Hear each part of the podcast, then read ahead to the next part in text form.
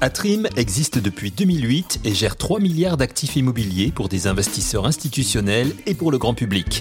La spécificité d'Atrim, investir dans le secteur du tourisme. Les grands entretiens, un podcast Imo Week. Le secteur du tourisme a été mis à mal, on le sait, par la crise sanitaire. Quelles conséquences sur la société Atrim? Nous en parlons aujourd'hui avec Pascal Savary, président de Atrim. D'abord, rappeler qu'on gère 4 milliards d'actifs euh, en France et en Europe. On a près de 700 millions euh, investis en Allemagne, Pays-Bas, Belgique. 2 euh, milliards dans le tourisme, c'est ce que vous indiquiez. Évidemment, l'industrie touristique, depuis plus d'un an, a été malmenée, hein, confrontée à ce choc sanitaire, puisque ce qui est important de dire, c'est évidemment une crise sanitaire. C'est pas la crise d'un modèle du tourisme, et, on a une vraie conviction sur le redémarrage du tourisme. Et je trouve que tous les groupes de tourisme en France, dans le monde, et, et, je dirais, ont été malmenés par cette crise. Et je trouve que ce qui est important, c'est d'en tirer des enseignements. C'est-à-dire qu'on voit bien aujourd'hui que euh, sur l'été 2020, le tourisme, par exemple de loisirs, a rebondi très fort, plus fort d'ailleurs qu'en 2019. Et c'est ça aussi qui est intéressant.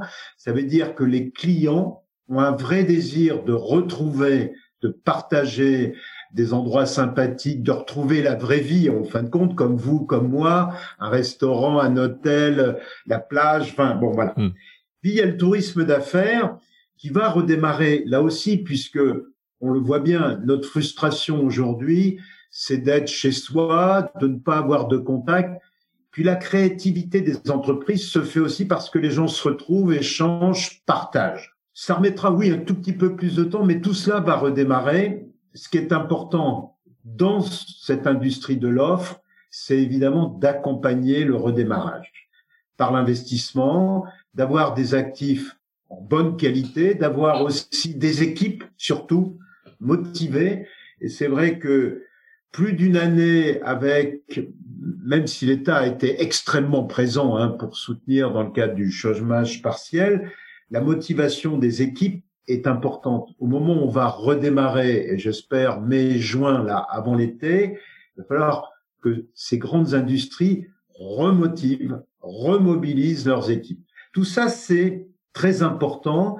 Ça montre aussi que cette industrie est très résiliente. Il faudra ne jamais oublier qu'il faudra renforcer les aspects financiers de ces grands groupes et des entreprises de taille différente. C'est important que les investisseurs long terme comme nous soyons présents aux côtés de cette industrie. C'est aussi l'attractivité des territoires. On voit bien en France, l'ensemble des territoires sont irrigués par ce tourisme, loisirs ou affaires, des infrastructures, la mobilité, mais en même temps, c'est de la compétitivité pour la France.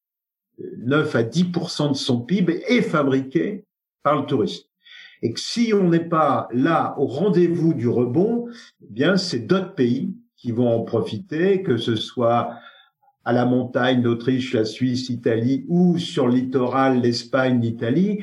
Faut qu'on garde les atouts que nous avions avant crise, c'est-à-dire la première destination mondiale, hein, 90 millions de touristes étrangers, 57 milliards de recettes venant de l'étranger. De l'autre côté, il faut effectivement qu'on écoute mieux, plus nos clients que nous sommes et que sont les gens qui fréquentent, euh, nos établissements. En améliorant le sujet, il y a des éléments de sensibilité qui sont apparus, qui déjà étaient sensibles avant crise, les problèmes d'environnement, les problèmes sociétaux, les problèmes sanitaires, évidemment, qui vont rester comme des éléments importants où chaque opérateur doit sécuriser ses clients sur ces différents points. Ce qui veut dire, euh, en vous écoutant Pascal Savary, ce qui veut dire que euh, Atrim a continué en 2020 à, investir ou vous faites de l'investissement à long terme. Quelles sont vos dernières acquisitions? Bah, nous avons euh, acquis euh, les murs du Bel en Bras à Île-sur-Sorgue, par exemple, pour, sur, pour la partie loisirs. Nous avons aussi euh, acquis à Levallois-Perret une, une résidence-service Nemea. Donc on continue à investir. Là, on va acquérir dans peu de temps un actif à Amsterdam. On va acquérir euh, de l'hôtellerie plein air en bord de mer. Bon, ça, euh, je vous l'annoncerai quand on, on, aura signé euh, cette acquisition. Et puis on a pas mal d'actifs, comme on dit dans le pipe, euh, qu'on va euh, continuer à, à, développer dans les mois et les années qui viennent. On a investi l'année dernière 350 millions d'euros. On, on, va investir entre 500 et 700 millions d'euros cette année. Donc, on va continuer à investir. Et ce qui est important pour nous, c'est vraiment d'accompagner dans le long terme ces chefs d'entreprise, ces entrepreneurs dans le domaine du tourisme. C'est un élément important pour nous. On l'a compris, la crise sanitaire ne va pas interrompre les investissements d'Atrim dans le secteur du tourisme. D'ailleurs, la SCPI Atrim Hotel, lancée en 2016, a connu un fort développement depuis sa création. Où en est-elle aujourd'hui? Atrim visait 400 millions d'euros de patrimoine pour 2021. La crise sanitaire a-t-elle modifié les objectifs? La réponse du président d'Atrim, Pascal Savary. Il y a eu la crise 2020-21, donc là on est plutôt autour de 150 millions euh, d'actifs sous gestion. On va investir une soixantaine de millions cette année, donc on va dire qu'on sera plutôt à 300 millions qu'à 400 millions. Hmm. Mais euh, on, on, voit bien qu'il y a là aussi, euh, bon, les rendements euh, évidemment étaient plus faibles qu'annoncés, mais on est autour d'un rendement brut de 2,81 sur l'année 2020 on sera peut-être un peu au-dessus, entre 2,80 et 3 sur l'année 2021, et nous retrouverons sur 2022-2023 les rendements que nous avions en 2019, c'est-à-dire entre 4,30 et 4,50, avec une durée des baux résiduels de 17 ans, donc ce qui est quand même assez long. On a des, on a investi, vous l'avez souligné, euh, on, est en Allemagne, Pays-Bas, Belgique, et en France, on va renforcer nos enfants et puis renforcer aussi nos investissements dans le domaine du loisir et en particulier l'hôtellerie de plein air. Est-ce qu'on peut dire un mot aussi sur la SCPI Pierre Altitude, je sais que vous avez une politique d'investissement prévue sur cette euh, SCPI en 2020, donc je suppose que ça a été un petit peu perturbé là aussi. Oui, pareil, euh, nous avons euh, un peu comme tout le monde. Alors, je, merci de me poser la question parce que un, un mot sur l'industrie euh, touristique à la montagne qui a mmh. été durement frappée. Juste en termes d'information, certains opérateurs n'auront pas ouvert pendant un an. C'est-à-dire quand on les a confinés en disant euh, stop au mois de novembre 2020, pour certains où ils sont pas ouverts l'été, eh bien, il faudra attendre mi-décembre 21 pour redémarrer. Donc, faut mesurer l'impact que ceci peut avoir sur les équipes, sur les entreprises, même si, et il faut le rajouter, l'État est très présent en termes d'accompagnement. Mais c'est aussi ça l'industrie touristique à la montagne qui est essentiel aussi hein, pour toutes ces régions et pour la France en termes de, de destination et d'attractivité.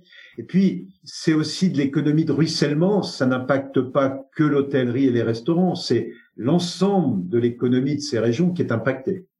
Donc, pour la SCPI Pierre Altitude, pareil, elle va redémarrer progressivement, je dirais, en, en fonction de, on, est convaincu que dès réouverture, tout ça va enclencher retour à la collecte, au, voilà.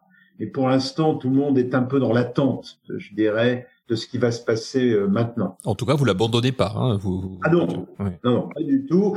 D'abord, on n'abandonne pas je dirais, l'investissement à la montagne. Hein. Euh, on, a évidemment, euh, dans le cas de cette SCPI, on accompagne MMV, qui est un opérateur montagne, résidence-service. Sur d'autres véhicules, nous accompagnons le Club Med, puisqu'on est propriétaire des arcs, et on va continuer à investir à la montagne.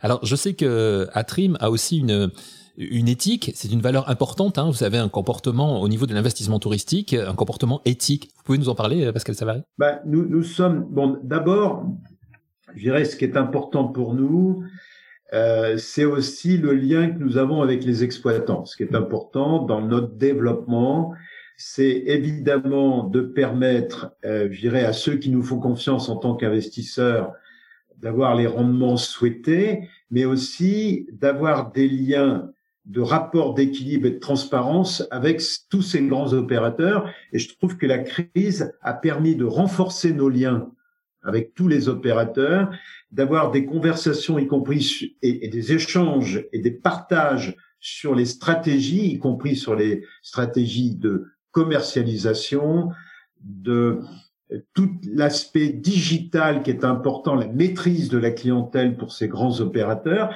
et puis aussi, je le disais tout à l'heure, tout ce qui est ISR, qui est important sur les investissements socialement responsables, qui touche à la fois la politique de formation, euh, le management des équipes, l'environnement, les comportements. voilà, cette éthique dont, dont vous parlez, pour nous, elle est importante. Elle est importante pour l'ensemble des investisseurs qui nous font confiance, évidemment. Elle est importante pour les, les exploitants puisque, au fond, les, les, souscripteurs, les investisseurs sont aussi des clients. Et de mmh. plus en plus, on se doit d'être sensible à la planète, à l'environnement et tout cela compose aussi une éthique citoyenne que nous devons avoir, nous, en tant que gérants d'actifs, d'accompagner euh, des nouvelles offres qui doivent respecter des critères environnementaux, que ce soit dans l'hôtellerie de plein air, la montagne, euh, littoral, rural.